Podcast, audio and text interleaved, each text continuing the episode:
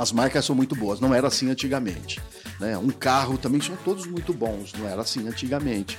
Uma geladeira, todas são muito boas, não era assim antigamente. Então, assim, o padrão de qualidade das coisas chegou num patamar muito, muito grande. Mas as pessoas ficaram descuidadas. Ou pior, foram também coisificadas.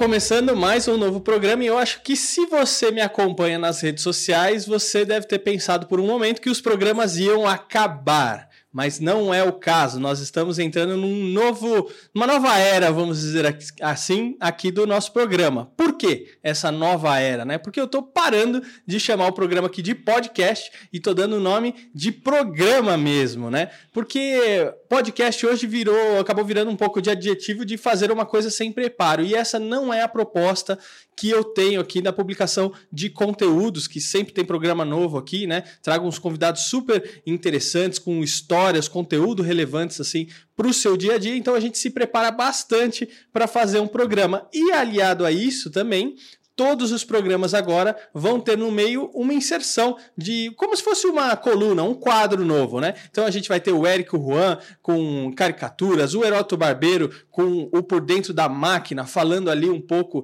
desse sistema político que nós temos, que nós criamos, né? Fazendo também as suas críticas e, claro, perguntando a sua opinião, o que, que você pensa a respeito disso. Também o PJ Negreiros fazendo uma brincadeira aí em diversos lugares de São Paulo e fora de São Paulo. Então, um novo formato, muito conteúdo bacana e olha, para estrear essa nossa esse nosso novo momento, eu não podia deixar de convidar novamente aqui o Roberto Tranjan. Por quê, gente? O Roberto, ele veio no começo, é, quando a gente ainda estava é, começando aqui, né? nem tinha esse cenário bonito, maravilhoso, feito aqui uh, pela minha esposa Anne e também meu pai que executou, fez é, a cerâmica, a acústica, iluminação, pintura, fez um monte de coisa bacana. É, e ele veio aqui, tinha só duas mesas, microfone aqui de, de qualquer jeito e a gente foi começando, né? Então, começando, estreando aqui com o Roberto. Obrigado, Roberto. Obrigado, Fernando. Uma estreia, né? Que coisa boa. Tanto a, aqui o, o, o hardware quanto o software e o people. Pois é, mudar, né? E olha, você, eu acho que, se eu não me engano, você deve ter sido a é, terceira ou quarta entrevista, se não foi a segunda do, do programa. Boa, eu, a primeira foi o Eroto. Sim. E aí, logo em sequência, eu te chamei, porque na época, não sei se você lembra, a gente tinha se conhecido no meio da pandemia. Foi. Você participou de uma live no, no programa, no canal, porque não podia ainda se encontrar pessoalmente. E quando liberou que eu comecei aqui o programa, eu falei: não, vou trazer o Roberto que a gente é. se conhece. E aí, coincidentemente, você mora na rua de trás daqui do estúdio, né, cara? Nós até brincamos, eu falei: vou pegar um Uber para ir até aí, aqui do lado. Né? Aqui do lado, olha, super é, bacana. Muito bom, muito prático. Agora, o Roberto, eu tive lá num, num evento, né? Que, um evento sensacional ali no começo de Abril, né? 3 Agora, de abril. 3 de abril, é. começo de abril. E aí tive o privilégio, olha só, gente. Livro fresquinho, Pedaços de Brasil que dão certo. E não terminei ainda de ler, estou lendo, estou gostando muito. E eu queria começar perguntando exatamente isso, Roberto. O Brasil deu certo, deu errado, vai dar certo, né? A promessa de um país que vai dar certo. Como é que você vê isso aí? Então veja só, você sabe que tem um subtítulo aí o livro, né? Ideias e exemplos inspiradores para viver a economia ao natural. E eu queria pegar daí, porque eu, eu, eu, nunca comecei a escrever. Esse é o meu décimo livro, Fernando. E é, é, o primeiro que eu começo com título, porque normalmente você escreve o livro, agora que nome que eu dou pro, pro rebento, né? E, e esse não, eu toda vez que eu ia retomar a escrita, eu pegava a página inicial, Economia ao Natural. Eu queria esse nome, eu queria assim é, é, imprimir esse nome, porque o que é economia ao natural? Aí é bacana que você explica, alguém pergunta pela curiosidade, né? Que não é economia natural, é ao natural. Esse ao faz toda a diferença. E interessante que o meu editor, ele falou, puxa, esse livro vai ficar na prateleira dos livros de economia, porque na verdade não é um livro que trata da ciência econômica, é um livro que trata de economia. E se tem uma coisa que me liga a você, me liga a sua esposa, me liga seu pai, me liga quem está nos assistindo e nos ouvindo, é essa palavra economia. Por mais que a gente não entenda muito da ciência econômica, ou nem, nem goste muito de, de noticiário econômico, depois Heródoto vai comentar isso, mas a economia afeta as nossas, as nossas vidas de uma maneira impressionante. Ela fica acima de tudo, né? Então, assim, mesmo um jovem que ainda não entrou no mercado de trabalho, mesmo um aposentado que já saiu e que não compõe aquela população economicamente ativa, como se chama na ciência econômica, eles são afetados pela economia.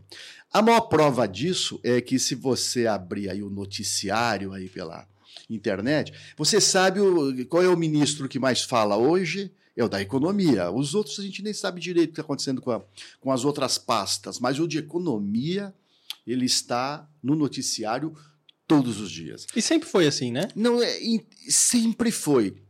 Mas há uma distorção nisso, que a economia natural pretende propor e que essas obras souberam lidar com isso. Porque tem essa economia normal. Essa economia que sempre foi assim, é, depende o sempre foi. Né? Vamos pegar lá a origem dela, lá na Grécia Antiga, oikos nomos ou seja, as regras da casa, né? oikos, casa, nomos, regras. Então, como é que a gente organiza a casa que a gente mora? E a casa que a gente mora, numa, numa visão mais ampla, é o planeta. Como é que a gente cuida desse planeta? Então a economia começa assim, ela começa com essa intenção. Olha que curioso, a intenção de cuidar da casa. Essa economia normal, essa que a gente acha que sempre foi assim, ela é, o que ela mais faz é descuidar da casa e dos habitantes que moram nessa casa. Né? Então, a economia ao natural, ela pretende retornar ao natural, à sua natureza é, básica, que é cuidar da casa e dos humanos que moram nessa casa, porque eles foram descuidados, tanto um quanto o outro, nessa economia que a gente já piora, a gente considera ela normal porque a gente se acostumou com ela. Entendeu? Então tem inflação, a gente aceita, tem desemprego, a gente aceita, tem gente morando na rua, a gente aceita, tem gente passando fome, a gente aceita. A gente aceita. Você fala, não, como a gente não aceita? Aceita, a gente passa ao lado e não faz nada, a gente aceita. Então, assim, é, e acha normal. Então a economia ao natural vem para questionar isso, dizer isso não é o combinado. O combinado é cuidar da casa e cuidar de quem habita essa casa. E não só os humanos, não é? Todos os seres vivos. Essa é a economia ao natural. É você ser, por um lado, inconformado, porque você está falando que a gente aceita as coisas que acontecem, né? E se a gente começa a não aceitar e a gente se propõe a mudar esse cenário, aceitando essa nova economia, a gente tem até uma nova política, né? Ou seja, é ser um inconformado? Inconformado? Isso. Não, eu penso que sim. É ser um inconformado, um incomodado e um que não aceita. Eu acho que precisa disso para que você. E você precisa. A maneira como eu coloco a economia ao natural pode parecer uma utopia. E é uma utopia e a gente precisa de utopias. É isso que nos faz é, é, é, assim que nós evoluímos ao longo do tempo. Porque a gente acredita em alguma coisa, você bota na sua tela mental e você sai atrás fazendo. É o que aconteceu com esses líderes e essas obras, que eu, essas empresas que eu apresento no livro. Então, assim, é muito gozado, porque eu não, faço, não falo isso de hoje. O meu primeiro livro, que tem mais de 20 anos, ele chama A Empresa de Corpo, Mente e Alma. Vende até hoje muito bem. Aliás, vende mais agora, é curioso isso. Quando você fala corpo de empresa, todo mundo sabe o que é. Quando você fala de mente de empresa, fala, mas o que é isso? Quando você fala de alma, aí todo mundo torce o nariz, é esquisito. Eu entrei aqui e falei, hardware, né? É people, é software e people. Corpo, mente e alma. Agora, o que mais, com toda essa tecnologia que você tem aqui, Fernando, e todo esse estúdio bacana que você tem aqui, Pô, se não tiver um cara que nem eu, não tem graça.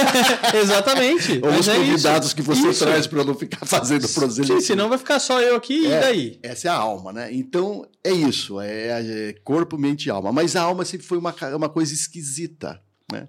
O que é a economia natural? Né? Ela avança da economia das coisas para a economia das gentes. Porque a economia ficou muito, ela se aperfeiçoou muito na economia das coisas. As coisas hoje são muito bem elaboradas. Eu não sei você hoje, quando tem que trocar de aparelho telefônico, de televisor em casa. Ah, recentemente eu troquei uma. Eu falei, não, por onde é que eu vou? São todas muito bons. As marcas são muito boas, não era assim antigamente. Né? Um carro também são todos muito bons, não era assim antigamente.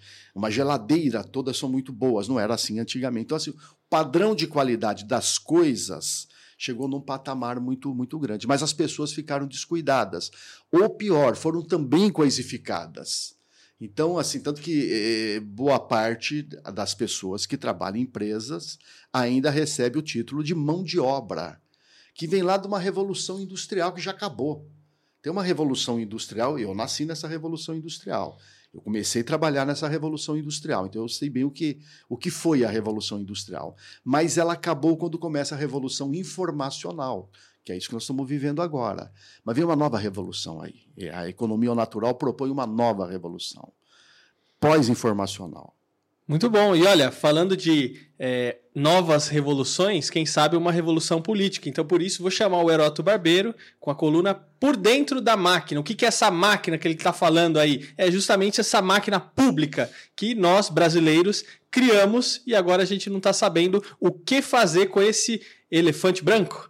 E aí ele propõe algumas coisas bacanas, principalmente para você pensar. Heródoto, fala aí. Está lá escrito na Constituição do nosso país, parágrafo 1 que todo poder emana do povo. Então o povo é que tem o poder, e o povo então exerce a democracia, e essa democracia é exercida através dos, do voto uh, dos seus representantes. Nós somos uma democracia representativa, tá? e o poder emana de quem? Do povo. Então eu delego para alguém para que ela possa, então, em meu nome, dirigir o país, ou a cidade, ou o Estado. Né? É, é isso que acontece. Mas quando muitas dessas autoridades são eleitas, são escolhidas, às vezes, às vezes nem é eleição, hein? Nem é eleição. Às vezes é nomeação por, de outro poder, poder judiciário, por exemplo.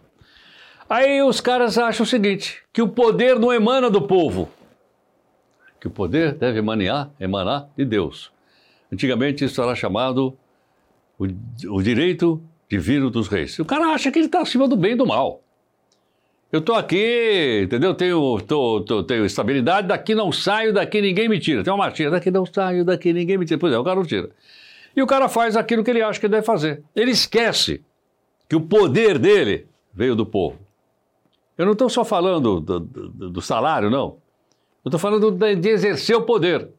Ou seja, está escrito na Constituição do Brasil, mas acho que muitos ou não leram, ou esqueceram, ou quando ele começa a ler a Constituição, ele já vai para o artigo número 2 e pula o primeiro. Agora, nós que somos cidadãos temos que entender o seguinte: essa turma tem o poder porque nós lhe demos o poder. Porque isso aqui é uma democracia representativa. E, portanto, essas pessoas, o mínimo que elas têm que fazer é respeitar a origem e a fonte do seu poder, que somos nós, a população do país. Muito bem, Heroto. Agora, Roberto, é, aqui no livro, igual você comentou, é, você traz casos de empresários, empreendedores é, que já estão vivendo essa nova economia. É, e no começo do livro, eu achei interessante que você tem uma parte assim que você fala: o que você ganha ao ler este livro? E aí eu queria te perguntar o seguinte, falando de negócio: o que, que você ganha em ter o seu próprio negócio, além de processo, dor de cabeça, muito imposto, muito trabalho, calote, incertezas e preocupações? Eu penso que o livro, primeiro assim, o bacana do livro é que as empresas estão aí, existem, os líderes existem e o leitor pode visitá-los. Porque se eu escrevesse esse livro na forma como eu escrevi os meus anteriores, romanceados, contando história, Aí eles diriam, isso é ficção científica, não existe essa economia, porque o mundo é feito dos calotes, das inadimplências, dos clientes queixosos, é, dos fornecedores que atrasam a entrega. Tudo isso é o mundo da, da, do, dos problemas que as empresas vivem e eles também vivem esses problemas. Mas o que eles souberam fazer e que o leitor pode se inspirar neles e até aprender com eles é colocar a empresa num patamar acima. Esse patamar acima é um deslocamento dessa empresa que vive todos esses problemas de uma economia normal para uma empresa que vive os desafios de uma economia natural. Então, por exemplo, quando você sai da economia das coisas, não é, você não sai, perdão, vamos corrigir. Lógico, tem que fabricar suas coisas, produzir suas coisas. Tem nada de errado com a economia das coisas. Uhum. Senão parece que eu estou jogando uma coisa contra, contra a outra. Não uhum. estou.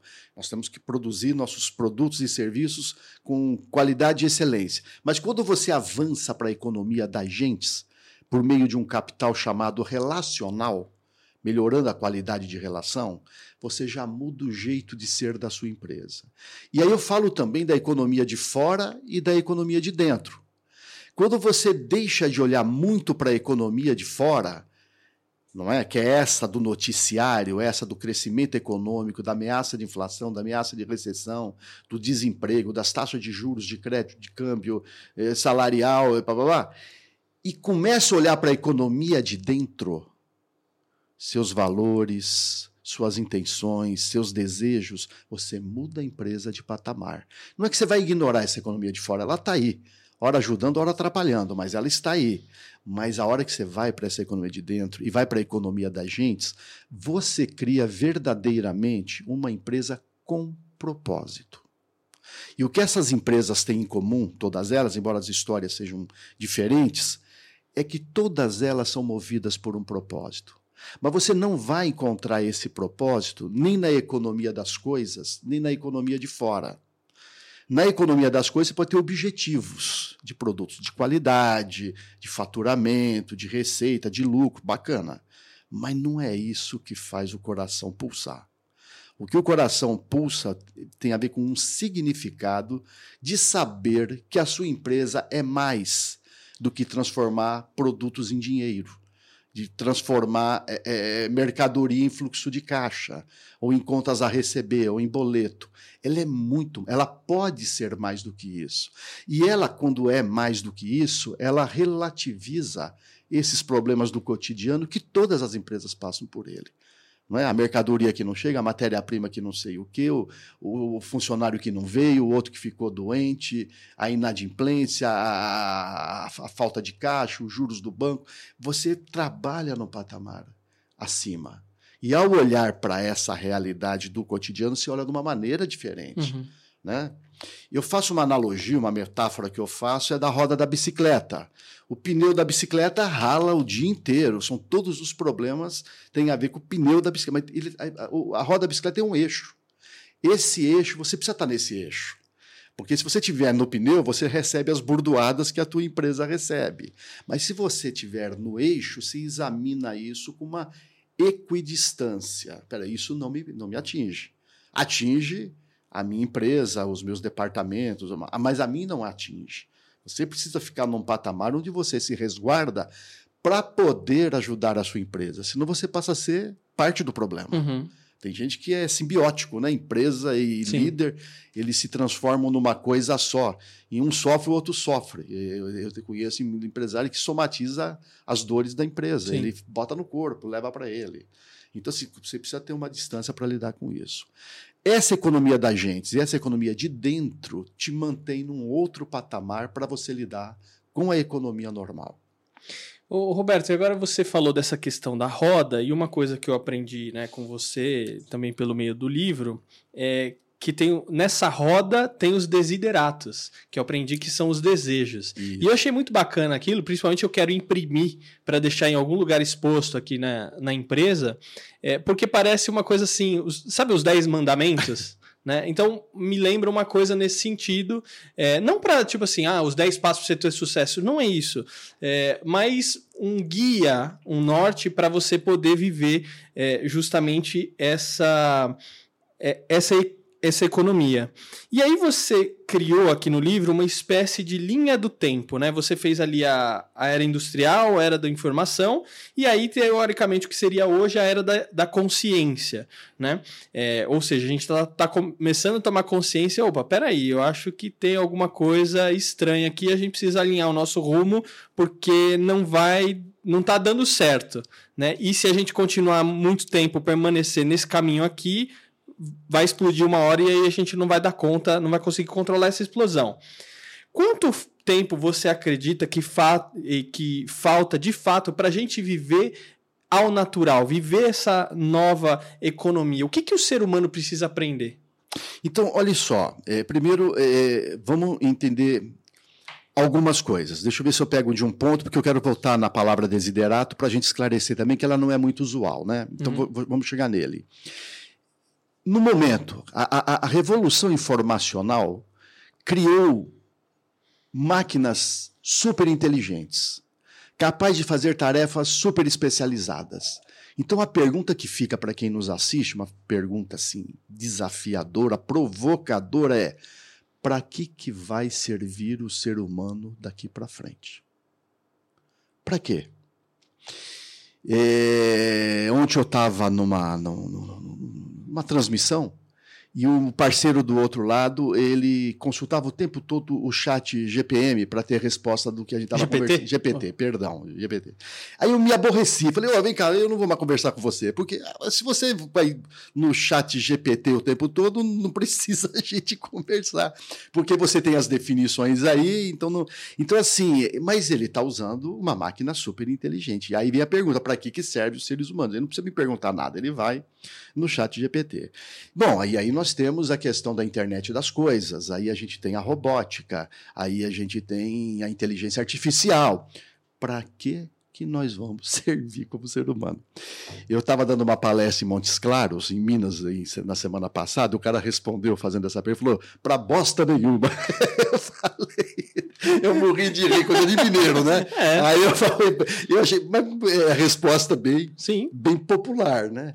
Mas para a gente não virar isso que ele falou, a revolução que vem aí é exatamente a revolução que promove a vida. É a revolução da vida. Eu acho que nós vamos ter mais tempo para nós nos tornarmos mais humanos do que já fomos. Sabe? Porque nós estamos precisando nos tornar mais humanos do que já fomos. E isso implica que a gente vai aprender a se relacionar melhor, por isso eu falei de capital relacional. A gente vai precisar trabalhar melhor, a gente vai precisar aprender melhor, a gente vai precisar compartilhar melhor os conhecimentos com os quais a gente que a gente tem e pode compartilhar, a gente vai poder viver melhor. Eu acho que é para isso que serve o ser humano. E aí eu boto aí dois eixos, o capital relacional no eixo da economia das coisas e economia das gentes, e coloco o capital espiritual entre a economia de dentro, aliás, entre a economia de fora e a economia de dentro. E o que é o desiderato? Quero voltar nele que essa o desiderato é um grande desejo. A, a definição assim, um porque Quais são as crises que a gente vive hoje? Tirando ainda gente que passa fome, que eu acho que é o cúmulo, que não tem saneamento básico, que eu acho que é o cúmulo, que assim, a gente não resolveu ainda esses fatores higiênicos, ainda não, lamentavelmente. Mas mesmo assim, nós nos desenvolvemos muito como é, é, é humanidade, e, e, pelo menos no bem-estar. O nosso bem-estar é muito maior do que foi há 300 anos Tanto atrás. que a gente vive mais, né? Tanto que a gente vive mais. Mas eh, nós evoluímos no bem-estar, Fernando, mas nós não evoluímos no bem-viver.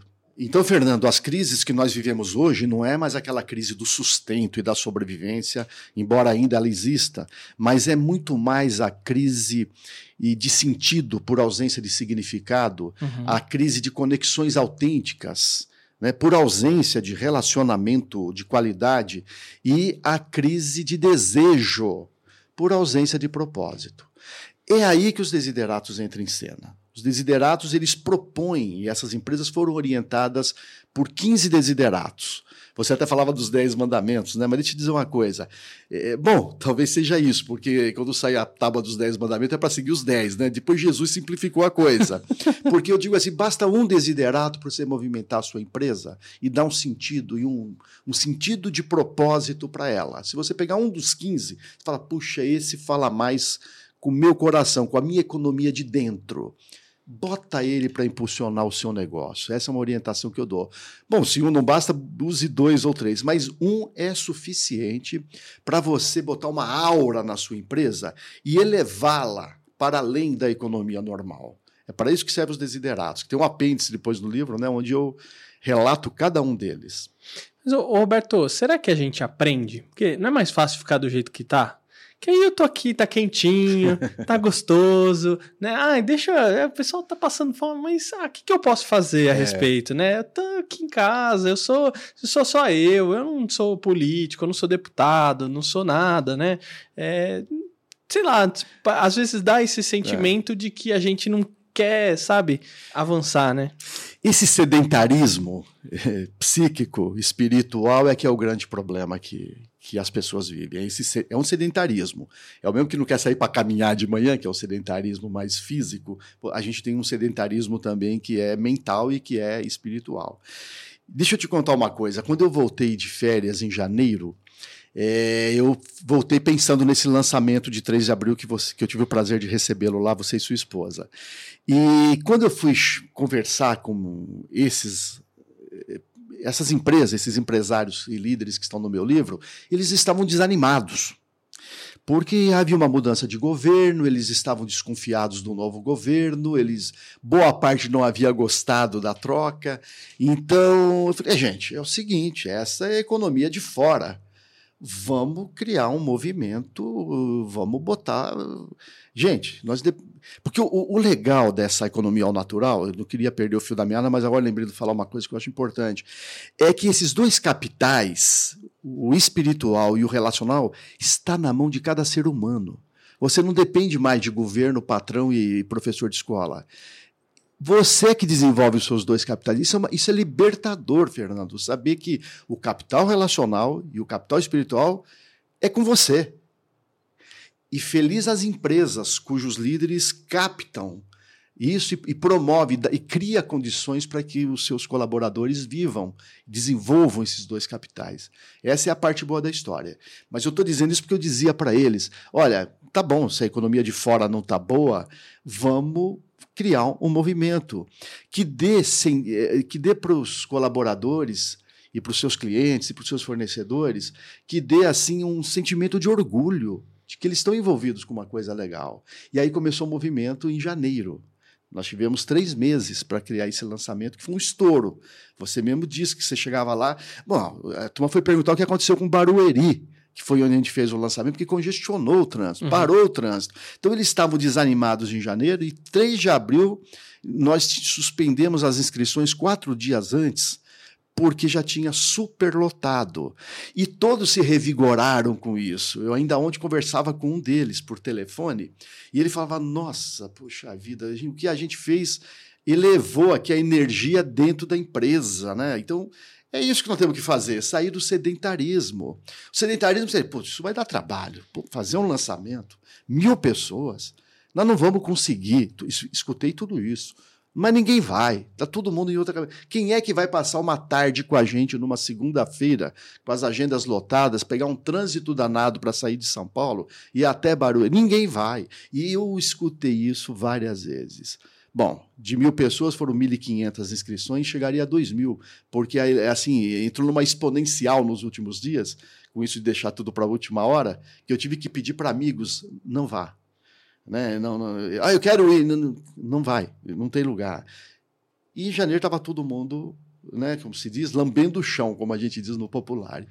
3 de abril todo mundo, né, e continua essa energia positiva que vai levá-los por todo o ano de 2023. Então, aconteça o que acontecer com a nossa economia, essas empresas estão revigoradas e essas empresas vão se dar bem nesse ano de 2023. É isso que nós temos que fazer. Ô, Roberto, agora né, pensando aqui sobre essa nova economia, o capital relacional, é, é, esse viver ao natural, tudo isso cabe dentro, ou toda essa ideologia, não sei se eu posso chamar de ideologia, é, mas cabe dentro de um formato econômico que é o capitalismo, ou na verdade tem que ter uma transformação do próprio capitalismo em si? Você veja que quando eu uso a palavra capital, é interessante. Alguém tem quem torça o nariz, né? Porque tem quem não goste muito do capitalismo. Mas eu uso a, palavra capital no sentido mais original, mais natural dela, mas fica melhor, né? que é caput, cabeça, consciência. Entendeu? Então é, uma maneira de, de, de também de, é, de olhar de uma outra maneira o capitalismo. As palavras podem ter vários sentidos e você pode dar um sentido para elas que faça muito sentido para você. Eu olho a cap, palavra capital como isso: caput, cabeça, consciência. É uma consciência diferente para você lidar com seus seus recursos, as pessoas com as quais você trabalha, seus clientes. É uma maneira diferente. Então, é dessa maneira. Eu, eu não acho que seja uma contraposição ao capitalismo, eu acho que é uma outra coisa. É uma, um retorno ao natural, que é o que nós estamos precisando fazer. E quando eu falo ao natural, é um retorno também à natureza humana, à nossa própria natureza, que a gente acabou também se desviando muito dela. Nós precisamos recuperar nossa natureza humana e lembrar que nós somos humanos. Né? A gente se deslocou da grande casa. A gente transformou a grande casa em lugar de extração. A gente esqueceu que ela é a moradia. Ela virou local de extração. Então, quando você joga o lixo fora, você, ela, ele continua dentro da grande casa. Uhum. Não tem outro lugar para você jogar. Uhum. Então, a gente precisa olhar de uma maneira diferente a grande casa. Então, é o oikos, lá, lá de trás, nomos, recuperar a economia como foi pensada pelos antigos gregos, novamente, e trazer para agora. Muito bom. Roberto, para a gente fechar o nosso bate-papo, o que falta para o Brasil dar certo?